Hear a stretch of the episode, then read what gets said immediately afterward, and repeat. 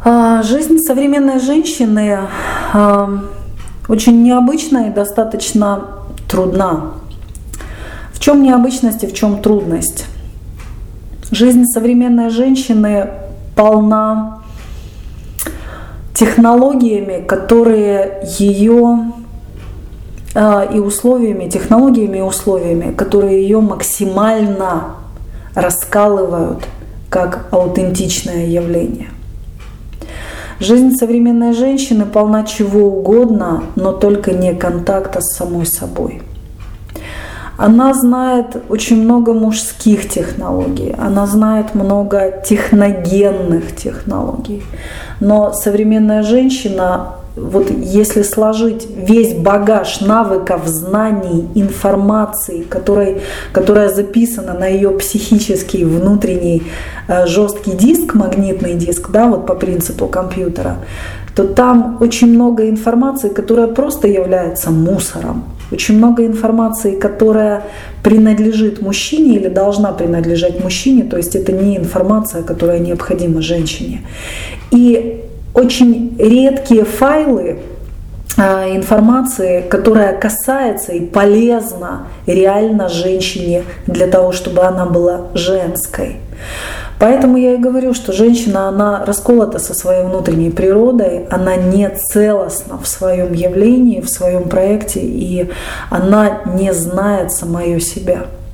Но, тем не менее, она продолжает на бессознательном уровне, то есть нельзя сказать, что женщина пуста, а, потому что а, у каждого человека, не только у женщины, но и у мужчины тоже, психика работает э, таким образом, что есть, скажем так, активный архив памяти, а есть пассивный архив памяти. Есть так называемая сознательная часть ну, то есть то, что я осознаю, что я о себе знаю, либо я вообще о чем-то, о ком-то знаю.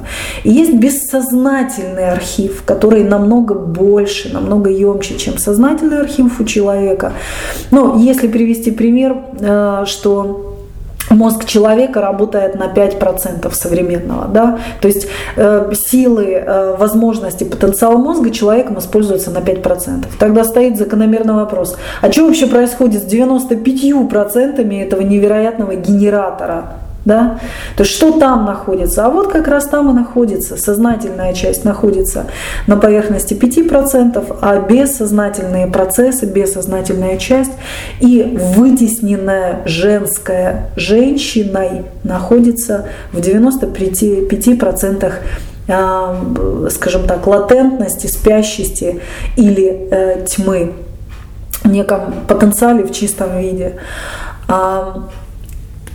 Почему я прикасаюсь к теме потенциала, почему я прикасаюсь к теме бессознательного? Потому что Э, работая с архетипами, через архетипы с э, архитектурой личности людей, я помимо того сталкиваюсь, что там у людей не, у женщин в частности, не актуализированы очень важные архетипы, такие как маленькая девочка, безмятежный ребенок, э, такие вещи как эм, гейша, очень актуализирована амазонка. Я сама, и я поскакала, и я такая вся боевая, я такая вся активная, и такая вся амбициозная, но совершенно мало гейши, совершенно мало правильной матери, совершенно нет жены, совершенно нет правильной волшебницы, совершенно нет правильной королевы. А, я уже не говорю там о э, канале богиня и так далее. И на самом деле эм, архетипов намного больше, чем семь. Их, я бы сказала, тысячи. Эм, Причем откуда берут, что такое архетипы, да, почему эм, они берутся в, во внимание для того, чтобы говорить да, о психике, там, например, мужчины или женщины.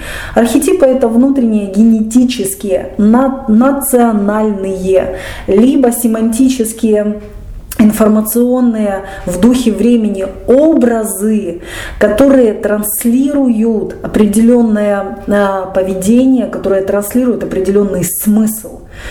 Ну, например, а, великим архетипом является а, безмятежный ребенок. То есть это дитя, которое счастливо, маленькое дитя где-то от годика до, до трех лет, которое безмятежно, которое счастливо, которое любимо, которое улыбается, которое открыто ко всему миру. То есть вот это образ маленького, здорового, психически, физически э, здорового ребенка. Этот архетип, он прошит внутри нас, мы с него, собственно, и начинаем свой путь во взросление. Э, есть архетипы э, национальные, скажем так, архетипы. Например, у восточных народов э, есть не э, волшебники, там, например, шаманы, у них есть либо шаманы, либо девы. Это такие э, волшебные силы природы, которые исполняют там желания. Да? А в, там, например, культуре Европы это феи, эльфы, гномы, волшебники. Эти архетипы тоже существуют в нашей реальности. Есть архетипы вообще узко, узко заточенные такие архетипы, как, например, тоже восточные, как султан или хан. Это человек, который может иметь много жен и много наложниц. А, в русской культуре, в славянской культуре, в славянской аутентичности такого образа не существует. Есть образ один мужчина и одна женщина, то есть пара, мы только вдвоем. Это не хорошо, не плохо, это просто определенная норма скажем так, в есть э, там, например, в японской культуре архетип самурая, а в русской культуре это архетип воина-богатыря. То есть вот, вот эти все образы, они незримо зашиты, они живут в бессознательном, и под теми или иными э, жизненными обстоятельствами, жизненными энергиями они всплывают. Но женщины и мужчины очень часто их ну, до конца не осознают, что этот образ флиртует или просится к наработке, к реализации. К чему я веду свое повествование? А я свое веду свое повествование к тому, что в сегодняшнем э, лике, в лике современной женщине очень четко просматриваются образы страшных, разрушающих, черных богинь. А, женщины, происходит очень интересная вещь. А, женщины не знают о существовании этих богинь, то есть у них нет этой информации. Они не знают, вот когда говоришь там, например, эм, что есть такая богиня древняя, египетская, но она семитская богиня, очень злая, очень страшная богиня, а, имя которой Кибела. Или есть очень страшная богиня а, индуистского пантеона, имя которой Кали. Или есть очень страшная богиня эм, русского пантеона, славянского пантеона Морана. Мы об этом не знаем, практически не знаем, разве что кто-то специально изучает эти, эм, ну, эту информацию, эти сказы или эти там былины, да, или там эту историю древности. Но даже изучая историю древности, женщина, она не способна, как правило, в себе обнаружить следы умерщвляющих богинь. Чем это страшно? Это страшно тем, что женщина сегодня совершенно незримо, совершенно бессознательно пропитана, а некоторые женщины, девушки пропитаны процентов на 70 вибрациями и реализацией игрой этого бессознательного лика. В чем это проявляется? Давайте сейчас расскажу. Ну, во-первых, все темные и страшные богини а, носят как вы думаете, какой цвет одежды? Красный, синий, белый, розовый. Они носят черный цвет одежды. И это первая, самая важная такая вот, как узнать, если в женщине вот смерть, живет ли в ней смерть? Посмотри на ее одежду – если она любит черное, если она своих детей даже умудряется, сейчас молодые мамаши, они умудряются даже своих детей одевать в черное. Это привет, это богиня или Кали, или смерть, или Марана, или Кибела, или еще другие э, грозные богини. Их много разных. Если женщина зациклена на страдании, если она зациклена, если ее любимое слово «нет», если она во всем себе отказывает, если она любит отказывать близким, если она воспитывает детей в формате запрета, если она постоянно умирающий лебедь, если она постоянно себя истязает голодом, если у нее невкусная пища, если она эмоционально холодная, либо стервозная, если она строит отношения с мужчиной по принципу лишения его достоинства, то есть она своим холодом убивает его жизнеутверждающую силу. Она на самом деле убивает его сексуальность. Она убивает его волю. Рядом с такой женщиной мужчина терпит поражение. Я знаю очень много историй, когда великолепно реализующиеся, великолепно удачливые бизнесмены – затеяв отношения, да, с милой, очень красивой, очень фигуристой, там какой-то красивой девочкой, да, прям там сексуальность была выше крыши и так далее, они вдруг начинали терять здоровье, они теряли деньги, они теряли успех. Их просто сливало в унитаз. А потому что жесткие богини, черные богини, это так называемые великие аннигиляторы. Это женщины, в которых встроена потребность э, разрушать, убивать, сеять страдания и делать так, чтобы было постро... все, что было построено или создано, чтобы оно исчезало в никуда, проваливалось в тартарары. Такая женщина, она, даже если творчеством она занимается, вот я обратила внимание, сейчас на Западе, в Европе, и, ну в Европе вообще очень много некромантии. Вот вообще очень много некромантии в отношениях. В Европе мужчина и женщина, они не отвечают друг за друга. Мужчина платит только за себя, очень часто женщина платит за себя. И э, там э, Европа, она вся, по-моему, пропитана подспудно. У них сказки такие очень ну, некромантические, я бы сказала. У них э, вот эти вурдалаки, вот эта культура, зомби-культура. Э, ну откуда пришли монстры Хай? Вот давайте поговорим о символике, как проявляются черные богини в, детском, в детской культуре. Вот я знаю мамаш, которые сами носят черепа на свитерах и в аксессуарах, на сумках, на чехлах мобильных телефонов, сережки и так далее. Красят черным ногти. Более того, они еще и детям одевают футболки. Вон есть в Бенетоне футболки с черепами.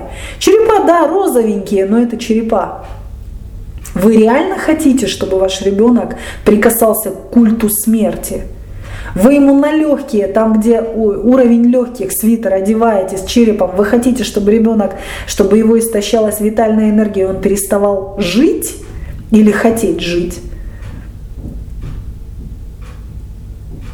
Такие мамаши, они покупают детям монстров, всяких уродливых, уродливые маски, к слову сказать, трансформеры это тоже это идеология смерти, некромантии, потому что это, это не люди, это роботы, машины, которые ну, достаточно агрессивны, еще там воюют и убивают друг друга. Ну и крайний пик некромантии в, дет, в детской культуре на сегодняшний момент это монстры хай. Это куколки-подростки с заштопанными, рас, со следами тления лицами. Мамаши, вы с дуба рухнули. Вообще руки надо повырывать тому, кто это вообще производит, завозит, продает. Я не знаю, я, я не знаю. Это, это такое проклятие жизни. Вручить своей девочке, которая находится в периоде 7, 8, там, 14 лет, вот происходит момент становления женского – вручить ей эту куклу в руки. Это немыслимо. Это вот в этом проявляются технологии некромантии, технологии смерти. Наша женщина современная, она поражена страданием, смертью и потерей себя. У многих молодых девочек не держатся беременности. Очень многие молодые девочки, еще начиная с 14-17 лет, еще девственницы, проходят через а, гинекологию, потому что у них не лады с яичниками и матками. Это все технологии смерти. Это все поцелуй черных богинь. Это все расплата за то, что не было. Была идеология скопления. К слову сказать, я не хочу приводить религии, очень известные религии, кому надо, тут догадается, которые все построены на преувеличении страдания, слез, стенания и несексуальности. Если ты хочешь убить женщину, убей ее Эрос. Если ты хочешь сделать из мужчины раба, убери у него право на наслаждение. И тогда будут люди-футляры, люди-зомби. Они будут коротко жить. Они будут жить максимум 50, 45, 50, 60 лет.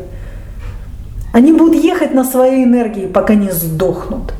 И главное, их можно будет применять как рабов функционал, чтобы они либо функционировали возле станка, как это было раньше, либо функционируют сейчас с потребительской корзиной, потреблятством. Люди, опомнитесь, у вас есть жизнь. Женщины, опомнитесь, вы, вы венец, вы гимн жизни. Вы рождены для того, чтобы любить, наслаждаться, наслаждать, рожать, вынашивать и сеять вокруг себя счастье. Да, есть женщины, которые родились для того, чтобы в полный рост транслировать черную магию, смерть и э, черных богинь. Это их путь. Но это редкие женщины, и они благословенны на своем пути, но это не массовая культура. А у нас массовая культура сейчас, культура смерти, культура страдания, культура бедности, лишения. Но при этом все люди, живые люди, хотят быть живыми, они хотят счастья. Женщины, милые. Если вам так важно, поклонитесь и почувствуйте уважение перед ликом смерти. Поприветствуйте великих черных богинь, несущих разрушение. Кали, Астарту, а, Кибелу, Марану, смерть. Поприветствуйте их, но скажите им, что у вас другой путь. Вы уважаете их силу, но вы рождены для того, чтобы транслировать силу других божественных источников. Света, процветания, роста, развития, приумножения, любви, наслаждения, создания, сопровождения и познания радости и приумножения счастья в этом мире – этот мир очень соскучился по радости, счастью, творчеству и ярким нарядам, ярким картинам. Милые девочки, милые женщины, уберите все черное из своего гардероба, оденьтесь в яркое. И пусть, ну, я не знаю, если надо что-нибудь классическое, пусть оно начинается с серого, синего, зеленого, коричневого, бордового. Но пусть черное будет только по случаю реального траура, когда мы реально переживаем утрату, и нам нужно отдать дань слезам и печали. А пусть все остальное время через нас идет манифестация жизни. Пусть мы будем проводниками радости, пусть наши глаза лучатся, и пусть мы будем счастьем и наслаждением этого мира –